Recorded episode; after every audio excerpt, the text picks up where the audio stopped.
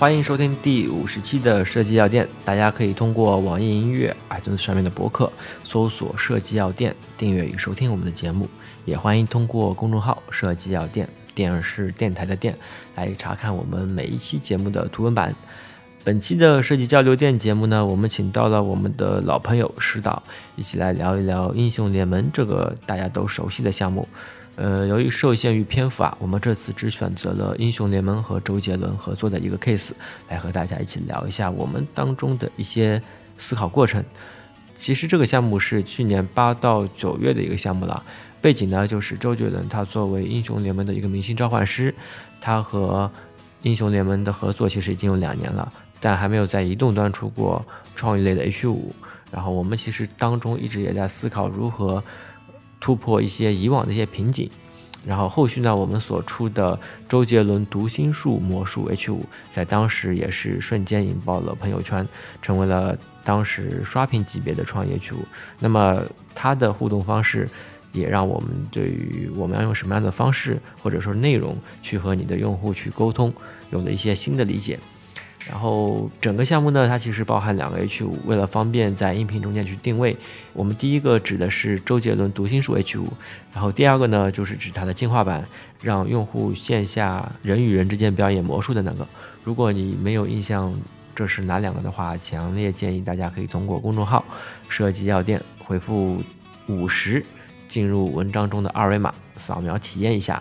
嗯，因为有些体验用语言实在是比较难以完整的形容出来。其实我们都是做设计的，或者做创意的。我发现在这几年会特别明显的一点就是，用户对于我们的素材刺激感会越来越弱了。我在移动端的时代，印象最深的一个移动端的网站是那个特斯拉的一个移动版。那时候我们很熟悉在 PC 里面看网站，但是发现在移动端里面能够感受到一个就是跟 PC 里面同样体验的网站。那时候感觉还是很冲击的。同样的，我是感觉我们现在的很多素材，特别是 H 五这种素材，进入了一个叫后时代，就是就是你会发现用户已经对前面那些素材的刺激感，已经没有像一开始那么强了。这次呢，其实我们也是请到了我们的创意支持组一组的组长石导。啊，也是我们的老朋友了，对，就是欠着办期节目的那个，对，时不时的让你们想起我，让我做节目。我们这次也请到了石导，然后来跟我们一起聊一聊，在这一部分我们组的一些思考。要不我们请石导先介绍一下。那个我是 TG Ideas 的那个创意支持组一组的负责人，然后我叫石明 Mas 师，啊，之前应该录过有两期节目，一期是那个就很旅行，对，旅行就是很。不游戏的很不工作的，就是讲美国旅游的一些小攻略啊，tips 啊。然后第二期应该是跟陆导一起录了那个多地主的一些案例的一些分享。对。啊，我觉得刚才那个高丽说的那个话题呢，其实也是我们挺挺头疼的一个事儿。然后我们其实平时工作中，你倒不会把它拎出来，就是单独的去思考它，说哎呀，我怎么才能有突破？因为其实工作很多，已经压得喘不上来气了，基本上就是。主动的这样思考的这个这个这个时间的这个时间其实都非常少了，更多的其实是到项目来了的时候，嗯，当有就是需求方给你提这个要求说，哎，我们想做一个 H 五，嗯，相比就是你们之前做的那个海报，或者是我们想做一个跟之前那个一样报的，嗯，就是这时候其实就会有压力，嗯，就首先创意这个工作难做的点就是在于它没有办法复制，对，它必须要有一套新的，因为大家看的其实就是嗯。就就所以开玩笑，大家说那个这个创意这个行业的商业前景，就是 idea 可以被复制，也变成产品才行。然后就就就说回来，就是我们每次到这个时候，其实都会想啊，是啊，然后又是同样的条件，然后又是就是同样的这种时间跟资源，然后还要做的跟之前不一样，嗯，很难啊。其实那个时候就会很抓耳挠腮的，就会说，我操，逼死我算了吧。但是实话说，就是还是会去做，去想嘛，还是会去找，有什么样的机会去做一些创新的方式。嗯，高丽刚才说那个例子，我其实记忆也很深刻，应该那个是我看到的第一个 H 五页面。对你也是第一个是吧？对，那个是我记得是分享在咱们自己的那个设计的那个群里。然后我我其实当时记得的那个交互是。应该可以拖动那个图片看那个车的几个面，哦大概是大概是我我可能我不知道有没有偏差啊，就大概我记得比较清晰的是这个，然后我去翻译一下刚才高丽说的那个那个意思，其实当时对我的触动也很大，就是就是我们其实以前在移动端的设备上面去看一个网站，跟所谓的这个 H 五带来的这个新的这个网站，特斯拉这个网站有什么不同呢？就是在于我们以前考虑那个是不考虑设备的适配性的嘛，嗯对吧？我就用移动端的手机，最早有智能手机，你就可以打开网站，你就可以浏览网页了。它也有一些简单的，好像图层动画之类的东西吧，我觉得。但是它的问题是在于，它其实没有考虑到这个设备的应用性，所以它的字会非常非常小。嗯它的排版的设计的方式会按照一个横屏的四比三或者十六比九的电脑的这个分辨率的方式去排列，所以你在手机上浏览的时候，你会觉得很奇怪。当然，如果你要获取知识的话，这个奇怪的这个感受会被慢慢会被抵消掉嘛。就最早很早很早以前是这样的。然后那个，我觉得其实特斯拉还给我们那个感触最深的就是，哦，原来它是为了这个，它不是一个 app，但是它是为了这个屏幕专门做了一个页面，可以去交互设置、填名字啊什么的地方。嗯其实那时候就觉得，哎，这个感觉还好像跟之前看到的这种不太一样，因为它其首先不是一个 app，它是在网页上浏览的嘛。然后呃其次好像，哎，他好像就是做的还挺挺细心的啊。但是其实最直观的感受是这个嘛，对吧？嗯。是啊，刚才说到咱们很多东西是暂时没有去做这种梳理，然后是面对每个 case 的时候，直接去做出这样的一个反应，根据自己之前的一些经验嘛。那有一个问题就是，如果你收到一个 case 的时候，脑子里面最先浮现出来的问题是什么？你有多长时间？换换句话说，很客观的条件的。嗯我有多长时间去做这个东西？然后你有多少钱？呃，我有多大的空间可以去去去往这个上面去投入？嗯最基础的问题是这样，对，当然也会有一个很重要的问题，就是你为什么要做这个？你的产品有节点吗？然后你要做给谁嗯要导看？导向谁？对，然后你们做这个素材的核心的诉求是什么？是嗯版本吗？还是 for 品牌？还是 for 版本？这个就是后面比较具体的。对对对对对嗯我是看咱们周杰伦那个 H 五的时候，第一个反应就是它是具有这种社交属性的，就跟其他的 H 五有点不同。其他的 H 五它可能基本上看完了觉得好就转发了一下，但是这个 H 五呢，它是可以跟你的朋友一块玩儿，那或者你发给你的朋友的时候，还可以再跟你的朋友去玩。它不单是把这个内容传给你，而是说它考虑到你的社交。你就愿意去传播。对，对我我们这里可能要先和大家听众先同步一下。这个周杰伦项目呢，其实是呃，就主要是我们今天讲的一个主题啊，因为我感觉我们做了那么多创意，然后呃这个项目是在我看来会和以往的一些素材会有一定的不同的。以往的素材可能更多的是在讲情怀、讲故事，嗯然后之类的。但是呃，周杰伦这个素材和以往的这种传播案例来说，有一个嗯不同的一个点，就是它会更强调于它的交互的方式的新颖性。嗯然后去打动我们的用户。然后这部分呢，我强烈建议大家可以通过我们节目的二维码里面的公众号，嗯里面去公众号里面的二维码二维码，公众号里面的二维码去扫描这个项目的二维码，嗯然后来体验一下这个体验吧。嗯，周杰伦魔术这个有两个 H 五，对吧？对，是的。对，要不我们也请刘指导再简单介绍简单介绍一下就可以。嗯那个小严刚才说的，我觉我觉得就说的非常准。其实就当时在设计的时候，这个其实就是我们的一个想法，我们想实现的。嗯就是我们当时自己开玩笑就说了一个点，是说这个 H 五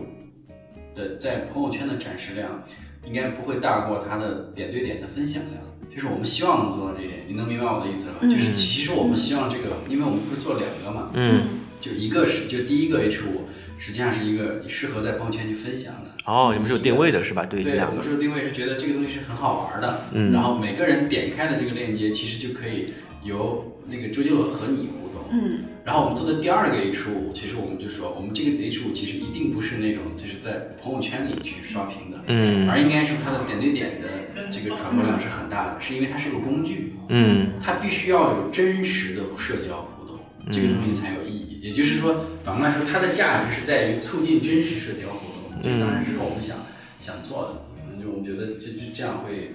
就更好玩儿。也不能是这样更好，就是就我们做着做着就会觉得，哎，其实这个东西可以有这样的效果。所以它的病毒性和它的传播性，其实应该更多的是在人与人之间做交流的。包括其实后面我们品牌去这样讲的话，品牌也非常认可。嗯，它的资源就是我们两个那个投放和推广的资源都不一样。嗯第二个的资源更注重英雄联盟的核心玩家 KOL 啊，嗯战队明星啊，然后而且会做很多小的，就是拼图视频式的，嗯然后讲他用这个，就比如说，让玩家与玩家之间相互去传播分享。对，就是两个玩家之间，两个明星玩家之间，我给你表演一个魔术，你看一下，哇，你怎么搞的？哈，就其实会有很多这样的东西，嗯而且真的是有这样的效果。但是他们在拍摄，当然是我们会有跟拍的人，但是我们会去说，我们就是要找那个没玩过的，然后你表演给他看他当时的那个反应。嗯，大家会确实很，那个都不是演的，就真的是，哇你骗骗人的，你你说到底怎么回事？马上就会有人问啊，特别有意思。嗯就这个是我们的一个愿望。从他的那个数据表现上来看，这两个 H 五会不会有什么不一样？比如说新进的玩家还是老玩家之间的一个，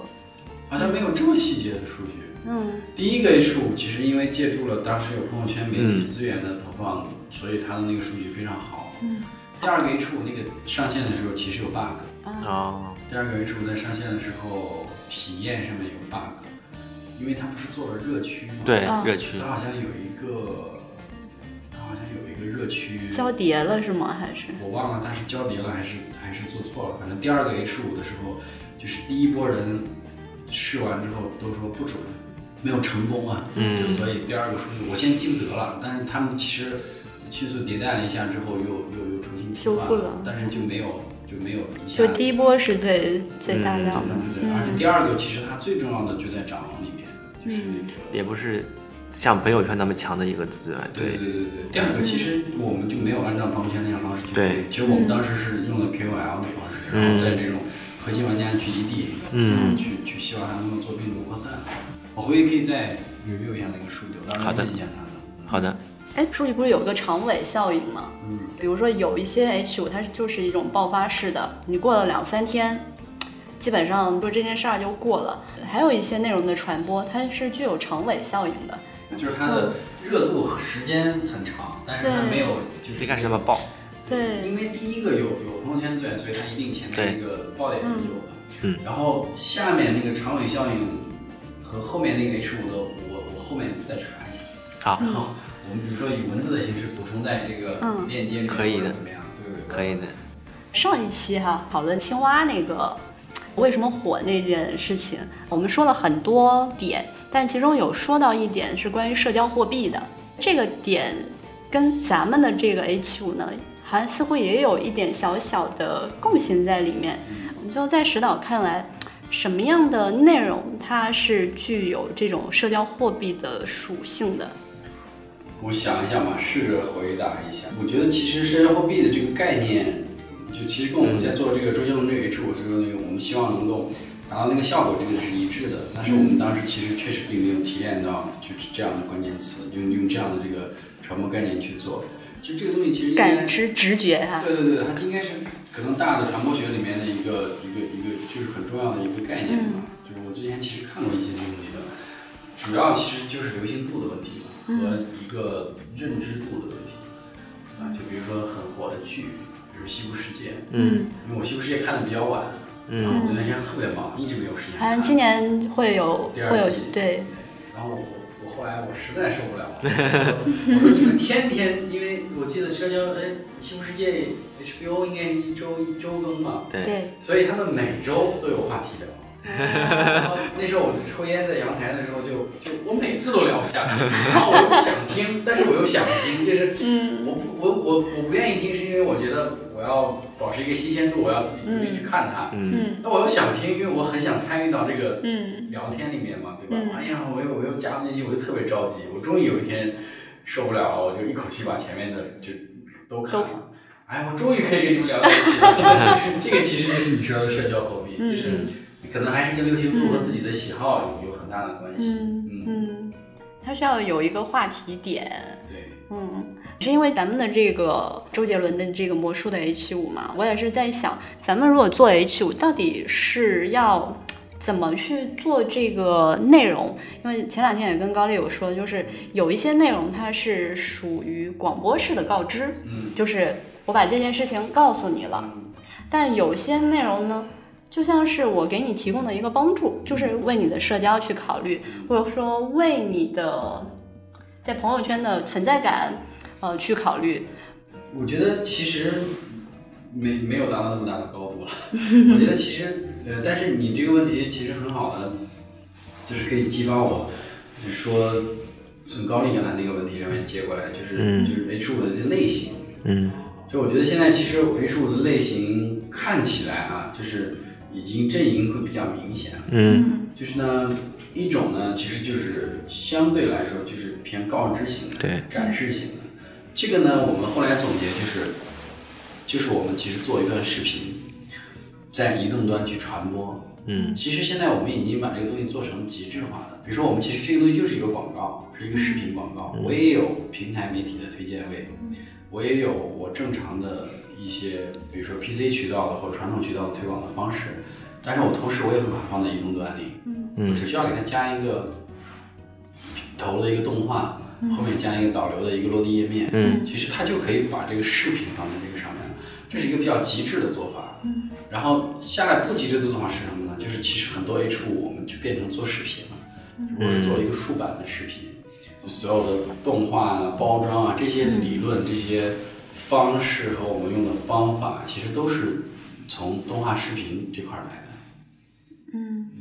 明白吗？就是其实它更多的，我是觉得它更多的有一点点偏离了那个 H 五的对那个设计的那个嗯就初衷，或者是它这个终端所能够带给你的，嗯，所能带给你的这个体验，这种、嗯这种方式展示的是不全面的。它并没有把这种交互性、互动性放在里面。但是实话说，我们也做了不少。很多，因为实在想不到，也不能说实在想不到吧，就是你在创作的过程当中，你在你在创意构思的过程当中，嗯。你其实条件真的是要么就达不到，要么就是条件上你也没有什么可互动的东西，嗯。嗯就是是一个也是我们遇到的一个问题吧。嗯。所以很多时候就变成了一个幽默的好玩的展示性的视频，然后这样来展示。嗯，就像我们刚才的特斯拉的网站一样，嗯即便它我们现在看起来，它也只不过是个网站，它也只不过是做了一个就是移动端的一个网站，嗯。但是在初期还是有视觉刺激或者说形式的刺激。我感觉其实很多时候的早期的 H 五做的都是视觉刺激，因为这时候他们感觉可能在视觉或者说这种故事层面可以简单的去打动一下，但是到刺激了这么长时间以后啊，你会嗯发现就有一点就是大家都疲劳了嘛，就像我们现在在看那个特斯拉网站一样，就会有一点嗯啊就是网站嘛，就这样子一个一个感觉。所以这时候我们对于这种内容创意、交互形式这种的吸引程度的需求度，或者说把它理解为是一种内容，可能就会更加稀缺一点。嗯，前面我们聊的可能会有一点就是太大，就是我们可以再聊一聊周杰伦拍摄这个这个项目中间有没有什么很多具体的问对题。具体可以聊的一些事情。啊先问这个问题，这个项目多长时间，多少钱？我想想啊，嗯这项目策划时间很很充足。这项目其实，在签周杰伦正式签之前，我们就开始想，就是我们可能会签周杰伦，然后我们想打造一个 H 五，嗯然后呢，就是就是我们该怎么做，就我们跟品牌一起聊的。然后我就说，那不着急，我们先想一想，等你们确定签了再说。嗯但实际上回去就已经就开始开始想了。嗯开始想，如果周杰伦跟英联盟可以做什么，嗯，然后大概的时间应该三个月的时间肯定是有了。我我记得我们上次做那个斗地主节目的时候，嗯，你还偷偷爆料了一下，是不是？哦，在节那时候做完了第一期，然后你说其实第二期呢，我们是要做一个就是交互形式的尝试。嗯对对，那时候已经给我们爆过料了。我们应该有差不多有三个月的时间。嗯然后呢，其实策划花了很长时间、嗯想这个东西，然后实际制作拍摄完，然后分段，然后给到开发，我觉得应该也要就从开拍开始到上线，应该差不多也要有一个月的时间吧，应该是，嗯。我记不太清了，因为这个这个实在是想不开。嗯，嗯，然后费用这里可以说吗？可以不说，啊不要可以不说。不要说费用是够，相对，够的充足的，费用是充足的，费用是就是可以让你来实现这个想法的。嗯，哎，当时会有其他并行的方案吗？没有，也也是孤注非常笃定就做这个。嗯，非常相信这个方案一定对对对能成。对，这就是我最开始想的那个嗯想法，然后就嗯就就没有任何备选，就最后就把它做出来。嗯，跟周杰伦沟通过程中，这个方案对他来说，他他也是个，他就是个游戏爱好者是吧？他是真的喜欢玩又又喜欢魔术，是吧对呀、嗯他很喜欢这个方案，而且还专门那个那个那个我们组的茄子是飞到台湾去跟他讲这个方案的。然后这个魔术的魔术指导，嗯，就我们只能这么叫了啊，魔术指导、特技指导、特技魔术指导，嗯是他的周杰伦生活中的魔术老师，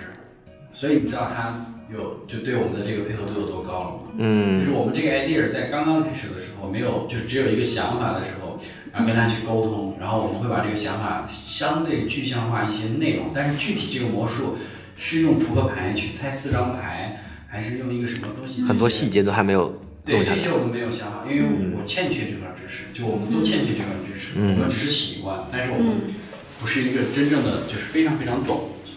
魔术的人，所以去跟他沟通完之后，我们直接把这个问题提给他，我就我就讲了，我说我说你们去跟周杰伦讲，他如果对这个 idea 买单的话，你直接就跟他说，我们需要一个就是很懂魔术的人作为我们的指导，他就直接把他在台湾的那个就魔术老师。嗯。然后应该叫陈冠霖老师吧，然后就直接介绍给我们，然后包括那个老师在我们做 idea 的时候，他又飞到深圳来，嗯。专门飞到深圳来，然后我们在一个会议室里面一下午的时间，他来给我们表演各种魔术，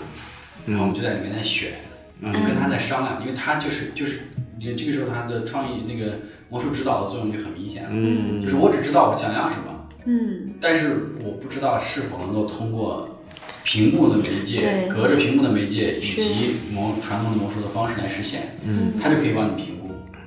然后我可以，我希望能把这个东西再增加复杂度，或者再减弱复杂度，他都可以帮你判断。所以他这个角色非常重要。就我们如果当时没有找到他的话，我们就会去找一个类似什么合作伙伴。对什么魔术协会啊，或者是找一个什么、什么就本地 local 的什么魔术师啊之类的。就是他其实不要求他有多有名气，但是他要在这个行业里面足够有经验，嗯足够丰富，他见过足够多的东西。对，确实，就比如说它魔术，它可能有很多的类型，但是隔着这道屏幕，就是你要把这个魔术通过这个屏幕去再去跟玩家去做一个交互，我觉得这个会面临两个问题，一个是咱们技术上是不是能实现这种交互，第二个就是它是不是适合去做这种隔屏的交互，因为跟我们现场表演或者说现场跟观众的表演还是不一样。是，嗯这个，那我我觉得其实可以借这个我讲一下嗯整个那个，就是我们当就当时想的那个一些想法、心路历程。其实嗯其实我觉得是挺好玩的。嗯作为一个创意人，就是从一个想法，然后变成一个动机，然后到这个动机会变成一个创意的方案，最后怎么样去在执行过程中把它执行出来。其实整个这个过程很有意思的。嗯然后我就先说这个这个想法是从哪儿来的，就是动机是从哪儿来的。就其实我们一开始，然后接到的这第一个 break 的需求是说，就是认为续签了，因为已经是第二年在用了，嗯然后续签了周杰伦，然后希望能够跟周杰伦有有新的合作，然后呢。K 六那边也希望跟我们就就就合作的更紧密一点嘛，说我们一起做个好玩的。我说行啊，我说周杰伦当时是说，因为第一年是拍了 TVC，所以第二年他们觉得就再拍个 TVC 没什么意思了。对，嗯然后呢，其实音乐的合作呢也没有那么好去去开展，因为其实别的别的原因，对。那下来怎么做嘛，就是常规的那说，那我们就做一个活动，他肯定会参与的，就战明星战队啊，包括后面跟吴亦凡的对战啊，这些其实都有。那我们做一个什么样的东西，能够能够让大家知道，就能够就就就说 说大白话就是。就是我们做一个爆款，嗯、我们怎么能给周杰伦做一个爆款？然后对，然后我们就想说说，其实再想一想吧，就是这这也是我们的一个经验，就是和艺人合作的这个这个项目，就是你的出发点一定要从艺人自身上面去找一找，当然不能全部从他去去去做，那样其实你就违背了你的初衷，你变成去包装他。这个其实也是我跟团队一直在说的一件事情，就是我们请代言人、请艺人跟我们合作，我们做的并不是宣传他，而是借由他来宣传我们的游戏，嗯，对吧？但是你既然已经请了他，他身上一定有一些特质还是不一样的嘛，还是还是要么就跟你相关，要么就是他自己独特的气质嘛，对吧？作为一个名人，然后呢，我们就想说周杰伦会唱歌，然后什么会导演啊，然后英雄联盟玩家，这个已经塑造了很久了嘛。嗯。然后呢，就还有什么是我们觉得好像没有被这样展示过的，嗯。嗯没有被大名大范的宣传过的，没有被用过的是什么？哎，就想到其实他特别喜欢变魔术，嗯。因为我其实很喜欢看那个那个那个台湾综艺。嗯。康熙停播之前，我应该几乎是把康熙所有的节目应该都，哎，不能这么说，我觉得应该是后六七年，应该它十二年了吧，差不多，就反正能找到的，就是后面五六年、六七年的所有节目，我几乎都看过。嗯然后呢，就就台湾对台湾艺人还是挺了解的。然后他就特别喜欢变魔术，他的很多魔术也有马脚，但是他也不在意，他觉得这个其实很好玩儿。嗯然后我就说，那我们其实可不可以在就是魔术这个路上面去去试一试？其实我们以前不是没有想过别的，就是其实之前有一个 idea，就 Lava 其实有有有给我们一起开会的时候有分享过一个，但是后面其实技术上太难实现了，就是关于音乐类的，就是就是周杰伦有一个神奇的技能，因为他的音乐功底很深厚嘛，就是你任何弹一个啊，那个绝对音准是吗？不是绝对音准，就是你，因为他古典音乐的那个就是功底还挺厉害的嘛，钢琴就是你任何弹一个节奏吧，嗯。音音节奏，然后他都可以把这个东西丰富成一个旋律，啊。就他控制这个节拍，然后加和弦，然后加一些，因为我不太懂啊，就是什么对。和华彩之类的东西之后，就会把这个东西变得很华丽，特别好听。然后就说，那我们能不能通过移动端的这个东西去做一个就是音乐的这个嗯。但这个讲的其实我们没做过，就是我们 其实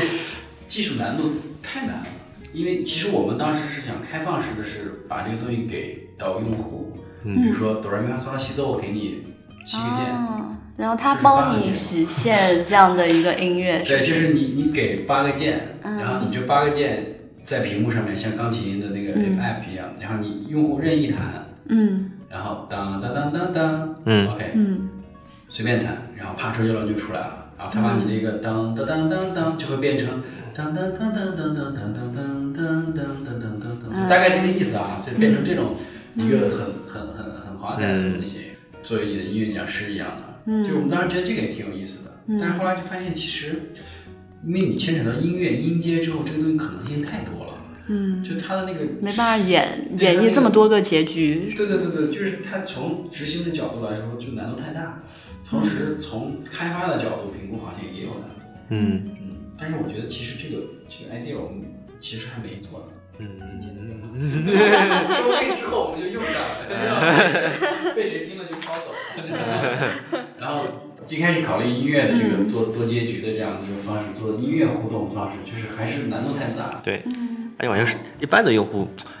这个还是有点太专业了一点。就是拉瓦是喜欢音乐，就是拉瓦是喜欢因为，他会想到这一点。不过我觉得这几里面几个都有一个共同点，就是从咱们的现在的这个魔术哈，还有那个石导刚才说的那个不能说的秘密啊，新的那个创意，还有昨天那个忘忧镇啊，就昨天采访播出的，这都有一个共性，就是我们都极力的希望去让用户参与进来，就。用我们的方式去给出它不同的一个结结果哈，那但是都是希望他能够参与到其中的，这都是我们想法的一个其实这就是条件，就是我很难做先入为主的设定，说我的 H 五一定要做一个强互动的。嗯，因为我其实如果按照这个设定去做的话，其实很多东西很难做，因为你知道艺人的拍摄时间，包括你这个想法够不够有意思，够不够有趣，就是我觉得其实这些都很难的。嗯。啊，然后其实都是慢慢慢慢在推动这个东西的时候，他有时有的是潜移默化的就觉得我太适合这种方式了。就就就说到那个魔术的那个回去，就说一开始在想的时候，为什么会想做这样的这个方式，就是就是确定了我我们是不是可以用周杰伦来做一个跟魔术相关的这个 idea 这个大方向？之后大家都觉得挺感兴趣的。嗯，我说那我回去想一想。然后其实我始终，我开会的时候就有想到这个点，但是我没有讲，就是我始终其实有一个我小时候看到的一个电视魔术，嗯，我记忆特别深刻，久久不能忘怀。嗯那个电视魔术非常有意思。那个当时我如果没有记错的话，应该是中央三台，就类似曲艺频道那个综艺频道。是什么样的？有一天夏天的时候，然后我一个人在家里面，然后在沙发上坐着，然后可能吃了西瓜，喝了汽水之类的，就反正就只有家里就只有我一个人。嗯然后我就在看电视，然后我记得特别明显清楚，那个电视我家那时候电视还是 CRT 电视，嗯曲厚厚的然后屁股后面大大的。然后呢，那个综艺节目播播播播播，他就播了一个不是现场，就播了一个电视魔术，就是那个曲艺栏目里面就播了一个魔术。然后呢，这个魔术很有意思，是一个外国人，应该是个美国人吧，我记不清了，但是肯定是个外国人，是个白人老头儿。然后在这个电视机里面，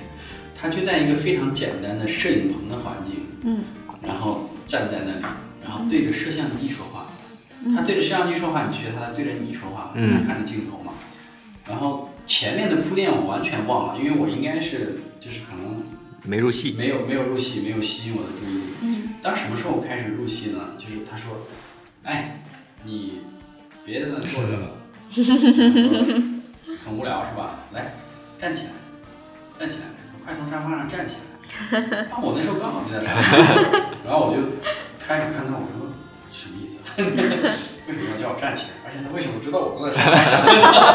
然后我就觉得，觉得这个人好莫名其妙。然后他就继续，我就我记得那时候应该还上高中吧，好像。然后他就继续说，就是说你，你别坐着了，你快站起来，嗯站起来，你站起来，说你你来跟我做一个小游戏，然后那个绝对不会让你失望，嗯你肯定会大开眼界。嗯，你想不想知道？大概是这样，我记不清他具体那个话术了，因为我后面会讲这个东西非常重要。嗯然后，但是我就神奇的被他叫了站起来了，也可能是因为我们家没有人吧。我觉得如果旁边有爸爸妈我可能会继续坐在那里看，故故意端着是吗？对对对，可能会觉得，如果你那样做就会很傻嘛。嗯就真的，如果自己一个人那无所谓，没有人注视我，没有别人异样的目光，我就站起来了。我说你你要看我干嘛？然后他就说来来，到屏幕前面来，走到走到这里，走到电视机的前面，跟我离得近一点。嗯嗯然后你像我要站起来，我要绕过茶几才能走过去，然后我走过去，然后站在那里，然后看着他，然后他说，他就拿出了扑克牌，嗯然后一个扑克牌举到电视前面，就先展示给你看，说你看这是一副牌，然后怎么怎么怎么怎么样，然后你说你看我这我这里有一张牌，然后你有没有看清它？嗯记住它了吧？它是什么？然后就贴在那个镜头前面，就是你感觉是贴在电视机前面。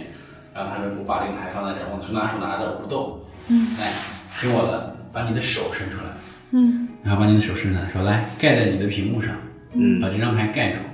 用手盖住它啊，不要偷看了啊，一定要盖好了啊。然后嗯，我就不由自主地就把手伸起来，然后就盖到他那个屏幕上面，盖住啊，不要偷看啊，我不不不不偷看不偷看。然后就他又说了几句什么，反正就他会这个他会持续一段一段时间，嗯，他其实是计算过的。嗯，然后他说你把手拿开吧，然后你把手一拿开，那张牌变了。嗯但是它是一个一镜到底的方式，你知道我意思吗？啊中间没有任何剪辑点，啊就是从他叫你从沙发上站起来开始，就以至于更前面，他就是一直是一直对着那个屏幕说嗯一个机位，他自己在移动，嗯把牌伸到电视机前来，你用手盖住，他没有走，中间没有切镜头，嗯你再打开的时候，那个牌我记得是不见了，还是那个牌是就是变了个数字吧，大概是这样。就说我靠，怎么可能？我说这这个人没有动啊，他他没有，他在电视机里啊，我靠，这怎么搞的呢？然后我觉得特别神奇的，然后我就对这个魔术记忆深刻。嗯然后那时候很小，我记得最多上高中，我因为真真的想不起来那个那个时间了。然后再后来，我再想起来这个魔术的时候，你会你会发现，就特别是在这个做周杰伦那个时候，在你在不不断的在重复想那个魔术的时候，你会发现，其实实现非常简单，就它有很多很多种方式去实现这个东西。比如说，它就我们影视的方式啊，我固定机位，然后我的动作保持一致，我中间剪掉几帧，嗯我接在一起，我把背景音乐串在一块儿，人声串在一块儿，你其实是看不出来，嗯就你不仔细看你是看不出来的。或者是就是美国那种强大的后期技术，就是我就是拿一张 P 的全白的，对吧？然后 P 的，然后你捂住时候它就变了。嗯我只是要的是你拿手盖住那张牌，你自己也看不到它。嗯我要的是你不知道我怎么变的，就是你看不到那个变的过程。嗯其实就要它实现这点就可以了，然后你就觉得特别神奇，所以我就觉得，我靠，这个其实很屌，因为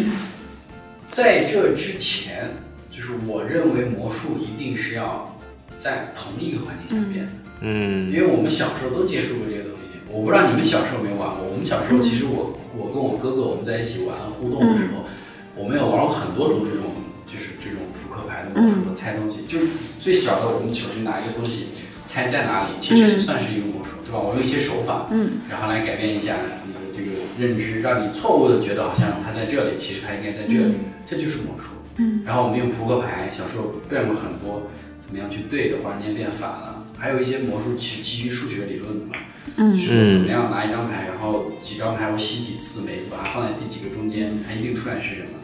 就是我们有很多这种类似的魔术，但是所有的这些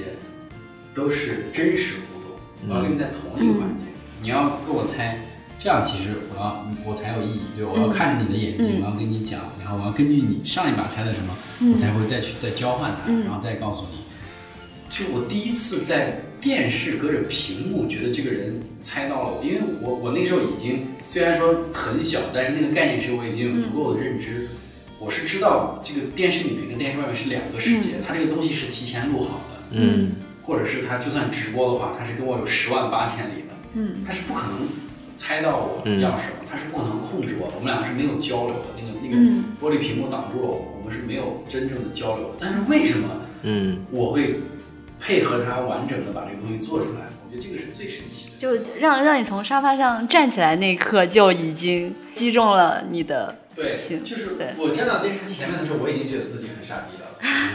我为什么要坐在这儿跟你干一个就这么傻到底要干嘛呀？然后结果最后揭秘的那一刻，你会觉得我靠，太夸张了！你到底是怎么怎么搞的？所以隔着屏幕这件事情让我记忆非常深刻。嗯然后通过这个，我就想到了，我说，那我们其实有没有可能隔着手机屏幕，嗯让周杰伦跟用户嗯就是从魔术这个方面上来讲，我觉得电视的魔术这个其实还是给手机屏幕，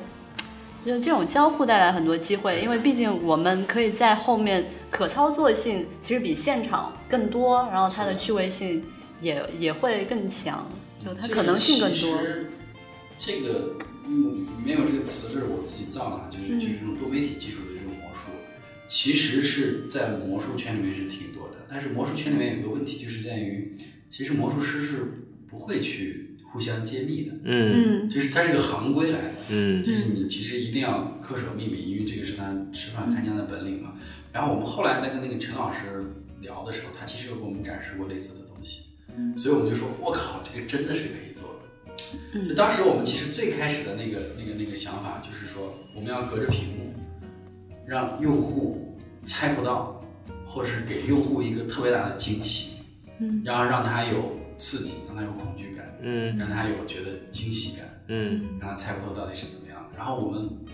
只有这样的目的，就是我我就知道他一定是可以做的，因为我想到我当时那个魔术，那个时候还没有交互，一个电视机屏幕，对吧？嗯然后呢，我们有了交互，我觉得这件事情一定是加分的，嗯一定是更加可以去做的。有了这个想法之后，品牌就说，那能不能找一些视频给他们看？因为我也是像给你们刚才讲一样的，把这个魔术讲给他听了，他们也是觉得，哎，好像这个东西挺有意思的。嗯但是能不能实现有个问号，然后问我，我说我也不太清楚，但是我觉得应该可以。然后呢，我们就说，然后他说，那那你可不可以找一些视频，然后来给我们看一下？然后我就开始上网找，我初衷是要去找到那个我之前看过的那个，嗯但是真的没找到，实在是太久远了。然后呢，就是找不到对口的东西，就开始搜关键词“电视魔术”，嗯然后看到了很多电视魔术的那个资料是什么呢？就是它实际上是要有一个配合与互动的。嗯。就我们其实也考虑过这样的方式，其实我们是把那些素材，包括已有的一些案例都收集过来，然后我们是一个个评估过的。就打个比方说，就是电视机里面有个人，嗯，然后你伸手可以到电视机里面去，就一个人在舞台上站着，舞台上面有个电视机，旁边站了一个人跟他互动，嗯，然后电视机里面那个人拿一个可乐，你伸手。会有电视里面也出现一只手，啊会拿到那个可乐，嗯，然后你再撤出来的话，那个可乐会拿出来了。对，比如说你伸一个管子，可以去偷喝他的东西，嗯，出来的时候可乐怎么出来啊？那这就是魔术嘛。电视机前的人是我们这种普通人吗？还是说还有一个镜头？啊啊魔术师啊啊就是他其实就是在晚会上的一个表演，哦，只是说他跟电视机的表演是吧？对，是啊的，他跟电视机里面那个内容的表演，嗯，那其实电视机只是一个道具了。对，是的。然后包括他可能摇一摇电视，然后那个人会在里面，啊啊啊，会会会乱晃，对吧？其实就有很多这样的这种方式，但是我们觉得这个也不对，嗯，对吧？我们其实要的是那种最直接的，就是跟对屏幕的那第一人称应该是每个在使用这个手机的人，吧？对对对对对对对，然后就就找想有没有更加像的案例，嗯然后呢就找到了当时有一年春节晚会的时候，李咏谁？李咏，哦，李咏。李咏变了一个电视魔术，很像我之前说的那个，非常像，就是给你几张牌，嗯让你记住一张，然后牌会转过去，嗯然后他的这个牌实际上是坐在电视屏幕上面的包装。嗯明白我的意思吗？就是一一个图层不是真的拿在他手里的。嗯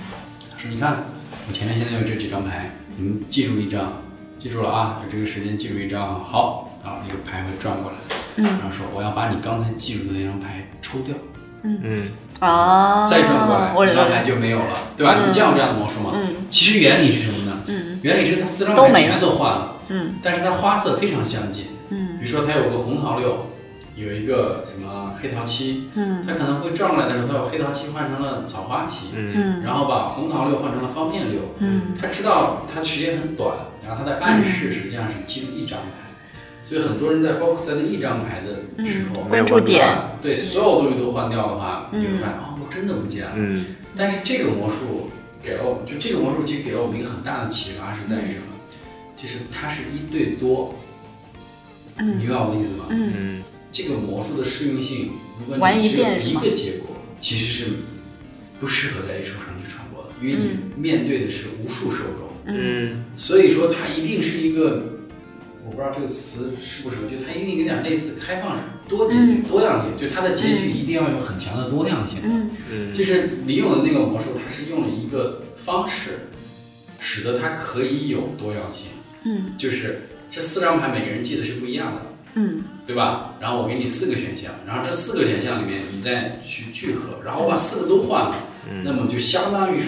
对这个东西对所有人都有效。嗯啊，就他成功的魔术表演，如果你不是一口气把四张牌都记住的话，他对每个第一张牌那所有人都有效。就它是一个一对多的方式，嗯就让这个东西变成一种可能。就这个很关键是在于我们那天跟那个那个魔术老师那天他来了之后跟他聊天的时候，有很多魔术不适合搬上去，就是在于他无法控制结局。就是它它是唯一的，是吧？然后对用户不能定制到那个参与的过程中去。对，唯一的就有个问题，就是在于它有偶然性。就打个比方说，就是还是四张牌的这个，那就有可能有一个人就就中了，嗯其他三个人是不中的，但这样就不行。嗯这样你就一定会有人说不准，有人会说准，然后而且是不准的那些人占多数，准的占少数，这个其实不应该存在的。它应该是一个适用于多结局，对每个人都有效的方式的。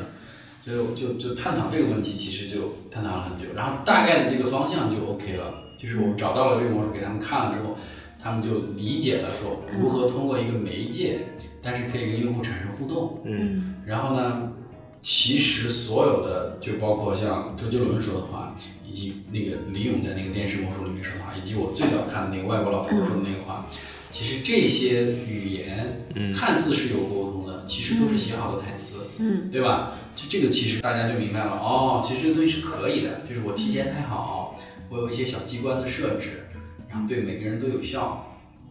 你最后能够呈现一个不一样的结果，让你很惊喜。实话说，就是这个方式就就就 OK 了，嗯。所以大家就就会觉得，哎，那这个方向可行，好像有可行性，那我们就往下一步推动吧。然后我们就做了一个方案，然后就大概表述了一下，我们希望周杰伦能够在屏幕里，然后与观众互动，通过我们的一些互动的设置，然后最后给观众变一个魔术。但是这个具体的魔术是什么，我们还没想好，我们可以有以下几个案例参考，嗯就包括李咏的那个，然后我还找了什么呀？我忘了，好几个，包括还有一些就是那种纯人和屏幕互动的那种，就是说，比如像像摇电视机的那种，嗯当时还找了好几个案例，然后都我记得应该是有一个初步的方案之后，就跑过去跟周杰伦讲，然后去他那个 J 大厦之类的。啊，嗯周杰伦吗？这对对对对对然后然后去那里跟他讲，然后他就很开心，然后呢，他就说，那我们我帮你找一个，我们也就我我就跟他们讲，我去之前我跟他们讲，我说你们比如追东这个 OK，你们一定让他问下他有没有合适的魔术老师推荐，嗯然后他就推荐了他那个魔术老师给我们，然后就很快就联系上了，然后微信群，然后我们就特别兴奋，把那个东西告诉他，然后他也觉得很有意思，他说他说其实我很想做这样的东西，嗯。但是我没有这样的技术。嗯。就是他其实对于游戏的这个是，就是他对于魔术是非常有经验的，但是他对于互动和多媒体他没有这个，他没有这个概念。其实他们应该也是很希望能做这种在线的互联网的这种魔术，新媒体嘛，对新媒体的尝试。嗯对，嗯然后就来跟我们讨论，啊，现场一下午给我们表演了一下午可嗨了。然后我们那天下午最核心的奥义就是在猜老师的魔术背后的秘密。哎，老师给我们办了，因为他就好扑克牌、道具，然后选了很多，嗯，然后就就跟我们变魔术，然后就就就给了我们很多好玩的点。就每个都会揭秘一下。他不揭秘的，嗯嗯他嘴很严的，他要你猜到他才会揭秘的。嗯但是实话说，就是这么近距离的看，就能反复看到一些你就差不多就知道了，嗯。差不多就能知道。然后呢，他就帮我们一起设计了这个魔术，因为他有这样的愿景，他有这样的想法，他也希望做这样的东西，然后他也觉得这个东西是，就虽然他不懂，但是他觉得这个东西是有可行性的，嗯。所以我们那天一下午的时间，我们就就碰撞出来了，嗯。然后碰撞出来之后就非常高效，然后呢就录了一个 demo，嗯。就是把整个表演魔术这个过程，我们录了一个 demo，然后整个这个 demo 就是他，他会自己会说，你选这边还是选这边，嗯。然后选这边还是选这边，就是我们做一个结局嘛，我们只做一个结局，把这个录了一个 demo，然后就确定了一下，啊，我们其实怎么样能够分段，然后让它实现，大概确立了这样的方式。OK，大家觉得可行，然后就开始划分镜，TK 帮我们划分镜。然后下来就开始丰富，那我怎么样去把品牌的元素更加的包装进去啊，对吧？嗯我不能做一个周杰伦的魔术秀嘛，对吧？嗯然后我怎么样跟产品、跟周年庆典这些乱七八糟这个东西去结合，然后我就开始一步步的去填充它。我们首先设定了一个人设，因为因为一些限定的原因，肯定他好像我记得杰伦有一些限定的原因是怎么是我忘了，当时好像有一些条件限制，所以就是你拳头那边其实有一些管制，你知道吗？嗯，就是我们其实根据周杰伦的那个身份设定，然后就说，其实《银河联盟》里面有卡牌大师这个角色，啊。而且卡牌大师是应该是最早上线的那一批游戏，嗯。所以知名度非常高。然后呢，卡牌大师其实就不停的在用扑克去战斗啊，或者包括他一些 CG 的世界观塑造里面，他也会像变魔术一样去玩一些扑克。然后呢，那我们其实就可以让周杰伦去尝试一下 cos 卡牌大师。嗯然后呢，他以卡牌大师的身份，而嗯不是以周杰伦本身的这种身份，或者是说模糊这个边际。嗯他是周杰伦 cos 的卡牌大师，或周杰伦扮演的卡牌大师这样的一个角色，跟玩家去沟通。嗯啊，然后就开始做整个那个设定，然后就他如果要 cos cos 卡牌大师的时候，造型怎么样去搞，衣服啊、帽子啊、美术啊，然后他变魔术的时候需要一个环境，然后这个环境我们怎么做？因为卡牌应该是贝尔吉沃特吧，我记得，嗯，名字忘记了，我只记得你说。你说那几个人是吗？不是就阵营啊。哦，嗯，这个这个 那回去查一下，如果不是，如果我记错了的话，就把这个剪掉。我记得应该是比尔吉沃特，就是嗯码头啊，什么海洋系列、海盗的那个风格的，然后就整个打造了一个，找了很多比尔吉沃特的一些设定图。这整个拍了多长时间？整个拍摄吗？对，其实很快，六六个小时吧就拍完了。嗯嗯没有没有要到六个小时，真正拍周杰伦的时候没有用到很长时间。其他都是替身，然后是只其实只有一个镜头是替身，就是那个背影，一转身然后走进去的那个背影，是有一个门儿嘛，那个门儿的那个过画嘛，那个那个门儿再打开的时候就一直是周杰伦了。嗯所以最重要的是周杰伦去演的那个，就跟你互动的那个所有的环节都是周杰伦本人自己亲自演的。啊，那在这个拍摄之前，咱们有一个筹备的拍摄的时间是多长？这个应该也得有一个月，最少要一个月时间，因为那个美术置景是很费功夫的。嗯对，我是看到到那个第一个魔术的时候，他会带你去穿越，穿越一个，他像是走进了一个沉船的船舱。对对对，整个那个设定就是根据那个比尔吉沃特那个美术风格来的。嗯嗯然后就整个前面有一个引子，先是一张小丑的牌，嗯这个其实就进入到嗯分镜设计了。嗯然后这个分镜设计其实就已经有导演 involve 进来了，就是我们通过制作公司找了导演，嗯然后他对这个东西也有理解，包括他会跟美术跟摄影去讨论。前面这些影子是他加的。我们当时其实想了好几种开场方式，然后因为我们一开始就明确的目的是说我们要拍一个竖屏的，它是要放在手机里面的，所以就没有就其实你所有要想的那个开场那个方式，当然是要适用于这个环境下。嗯那么在这个环境下，就我们用了那个扑克牌的那个挂在树枝上，你一触碰它，那个扑克牌嗯就烧掉了。啊，镜头一移就看到他的背影，然后他说：“那你跟我来。”查，然后就走进去了，走到一个门口一堵黑，然后再一开就是坐在里面。就整个前面的这个环境设计，我记得应该是导演做的，就给了我们一些很好的想法。嗯，包括就是我们其实也在试，就是后面其实他一开始那个燃烧啊什么的也也很多词话我们都去掉了，就只有就就是要那种一碰就着，就先给用户一个小刺激，看似嗯到这张牌这样，你一点哇那个牌就烧掉了，然后就再冲过去就可以了。嗯嗯说回魔术这个点，因为我刚才跟高丽也在讨论，因为我们刚才说它是英雄联盟里面的哪个那个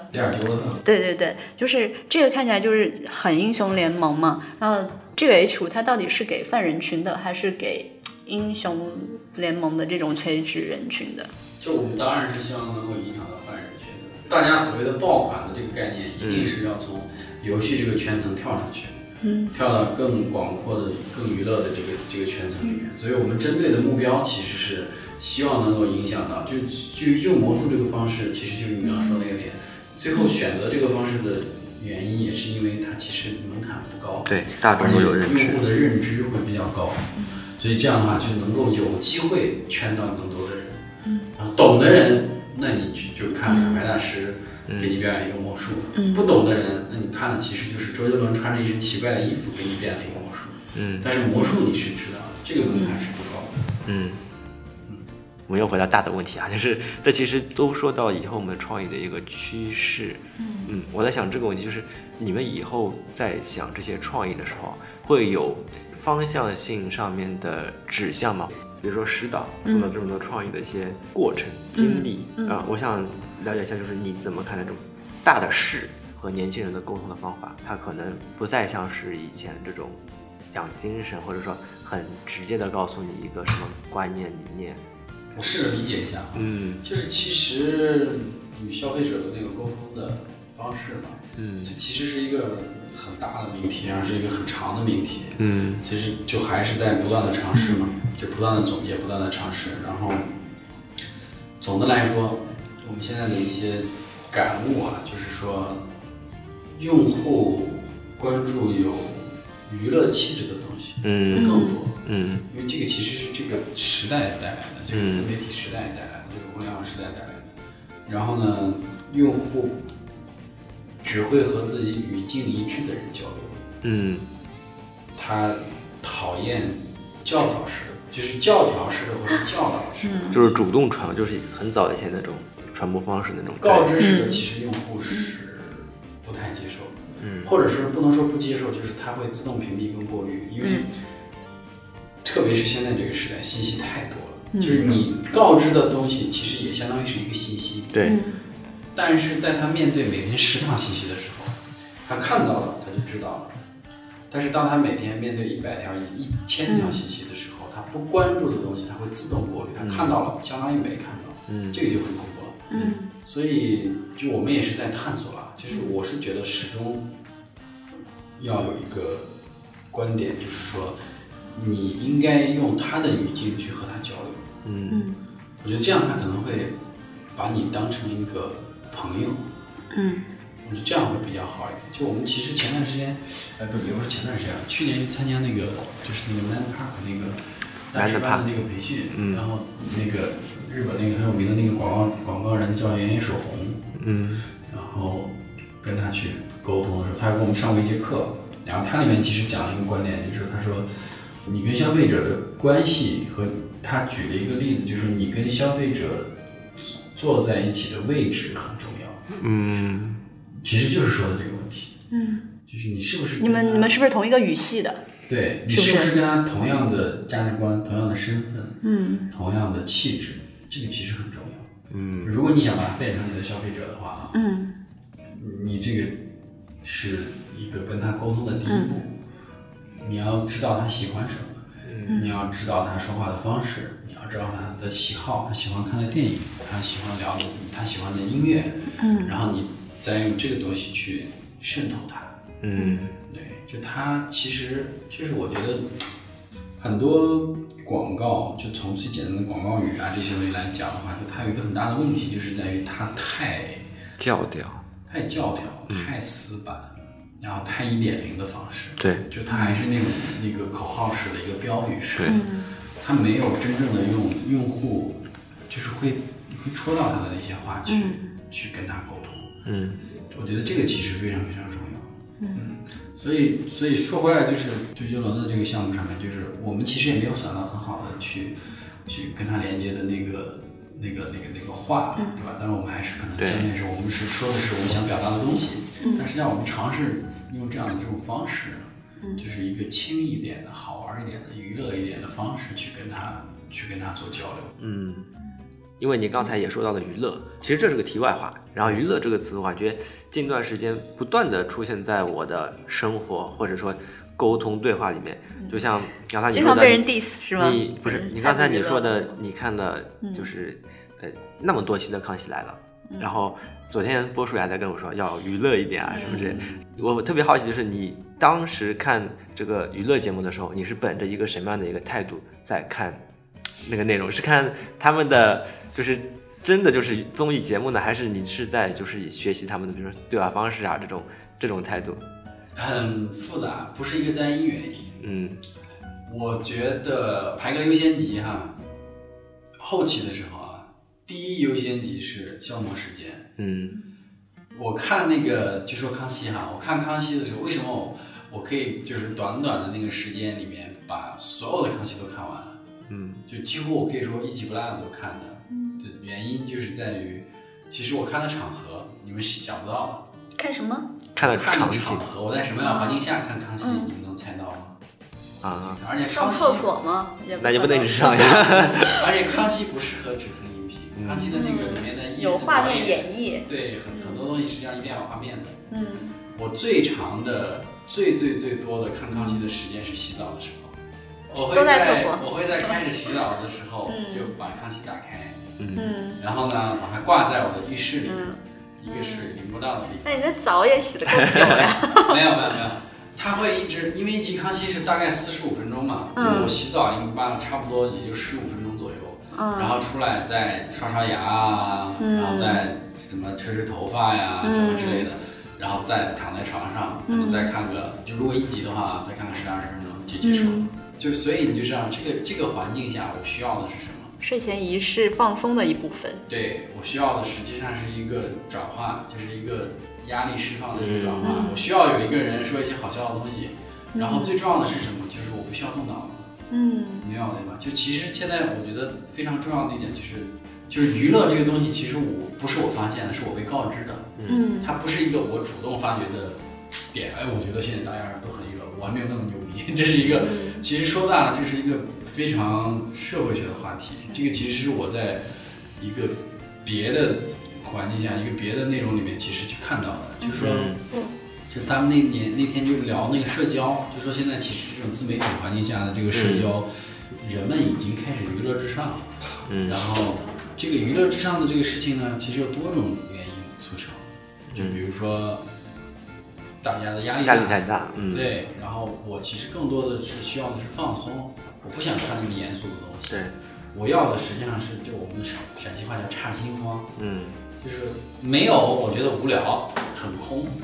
你如果太重的东西，我也就是没法那么。就现在其实你会发现，除了去电影院看电影这种仪式感之外，我们每个人的转变都在发生了。就是你在电脑上一一口气看完一部电影的机会越来越少。对，我我想起前两天那个罗振宇，他不是有一个他说现在的小小孩儿，他说他去朋友家看到他小孩儿在那边做作业，然后呢一边打开着电脑，然后手里拿着一个 iPad，然后电话上呢还在跟同学聊天，然后这边手上还在做作业，它是一种多线程并行的东西。我觉得这特别像，就是就特别像小孩儿三五岁那个时候的那个状态。我们经常会说他们注意力不集中，但是他其实就是在那个大量去接收信息的时间段，所以他关注的点是很多很多很多的，他不容易专注。三十岁之后才容易专注嘛。然后我们现在这个状态，就是因为有可能哈，就是因为信息爆炸了，所以我们的从从前那种专注的模式上又转化了，又变成一种短而多的这种东西。我觉得这个环境结构是这样的，但你刚说了两个观点，我不太同意。嗯小孩的专注力是很强的，啊，他的专注力的转移是受你影响的。嗯你仔细想一想，他在就他在最开始最小的那个时候啊，他从一件事情上转移到另外一件事情上面的时候，一定是有外力，一定是有外力。嗯就是其实你观察仔细观察小孩，他如果只有一个非非常单一的东西在那里，嗯其实可以玩很多东西的。或者是他有一组玩具在那里的时候，他其实可以玩一个类型的玩具玩很久的。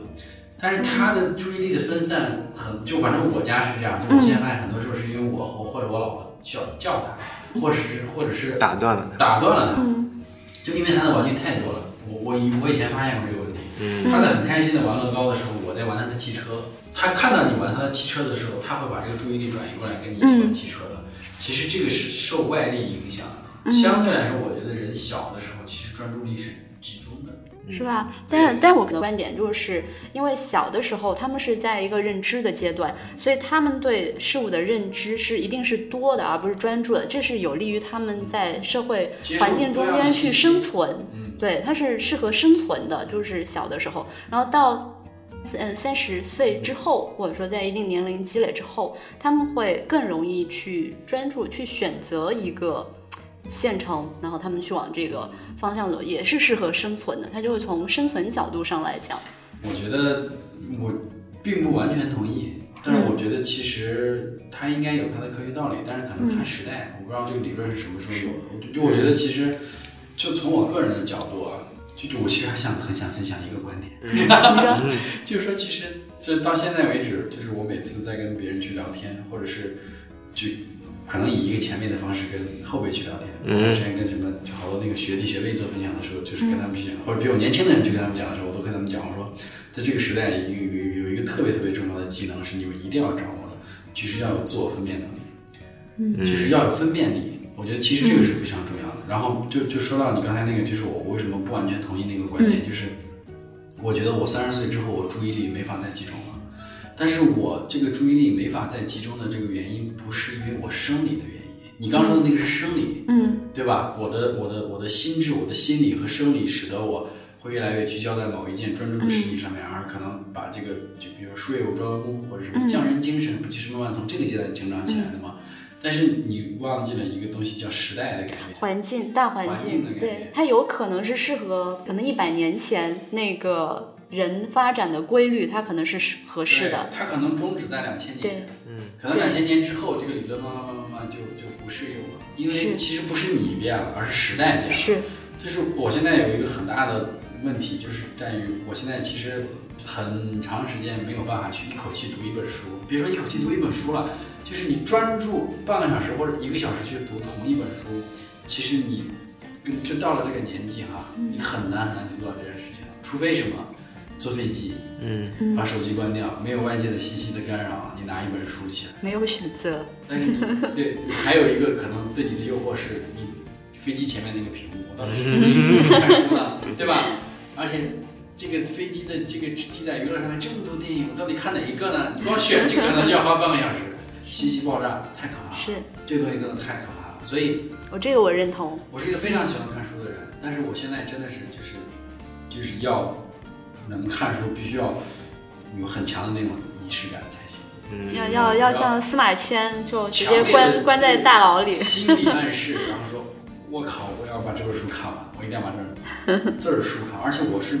不喜欢用手机屏幕看东西的人，嗯，他就这它有它有干扰吧？我觉得手机屏你一会儿弹一个消息，对啊，这是打这是一个这是一个很大的原因啊。嗯其实这里拐到说那个，我买了那个 Kindle 那个电子书，知道吗？然后我就觉得 Kindle 这个产品最成功的点就是在于。它他妈除了看书，别的东西体验太差了，你知道吗？就是，就是他除了看书这个体验做的挺好之外，嗯。还可以上网，你知道吗？嗯。但是谁会用它上网呢？它它简直其他的那个，他只有最他他的高级版本都是为了看书，只有最低配的那个四九九那个版本，它可以上网。对呀、就是其实其实我觉得、这个、定位很明显，呃，对。就是就是它这个你分析它这个产品背后的这个洞察，其实嗯。很有意思的，嗯。它可以，嗯。嗯，它十年以前甚至都可以可能把上网对功做得很好，他不做，为什么呢？我靠，那你就要看书，你买这个东西不就是为了看书吗？你拿个手机，嘣儿一会儿一个信息，一会儿切换到看看视频，那你买我干嘛？你买 iPad 就好了，是对吧？就其实这个这个产品定位很有意思的。嗯，然后就说到娱乐的那个我们刚才聊到哪儿来着？嗯，你当时看娱乐这个些综艺节目，你是啊本着什么样的一个心态？其实最最重要的原因是消磨时间，因为它不需要费脑。嗯然后我就说，其实就跟你刚刚说，为什么我洗澡的时候看它？因为洗澡对于我来说是一个已经掌握了三十多年的技术，我不需要去，我我我做这件事情的时候，我不不需要去思考。我不需要去思考，我先洗头还是先洗脸，还是先洗脚，还是先洗身体。那种本能反应。它已经变成一种肌肉记忆了。嗯，但这个东西我如果没有一个什么外界的东西的时候，我会觉得很单调。然后，那么你给我一个太强的知识的东西，我会 miss 掉信息。嗯那我需要一个这样具有娱乐气质的。其实我觉得娱乐现在看起来最大的东西就是帮你来消磨时间，不需要去费脑子。真的是这样，就包括像电影这种稍微高级一点的娱乐方式，其实都已经有很大的瓶颈了，对吧？嗯就是你，你现在想想，你开一个电脑，一个半小时的电影，一口气把它看完的机会很少很少很少。就是对于娱乐来说，大家都有一个已经变成一个核心的需求，嗯底层需求。好，那么就以娱乐这个词来结尾。嗯，好，好。呃，也非常感谢石导和我们分享项目中间的这些具体的细节。我们设计交流店近期还会采访更多的项目，来和大家一起解密近期在项目中间你所看不见的思考的过程。呃，也欢迎大家通过网易音乐 iTunes 上面的播客搜索“设计药店”，店是电台的店，来订阅我们的节目。大家还可以通过订阅我们的公众账号“设计药店”，上面会整理每一期节目的图文版。以及一些声音中间遗漏的一些延展内容，配合音频使用效果更佳。那就这样，好，拜拜。拜拜拜拜拜拜。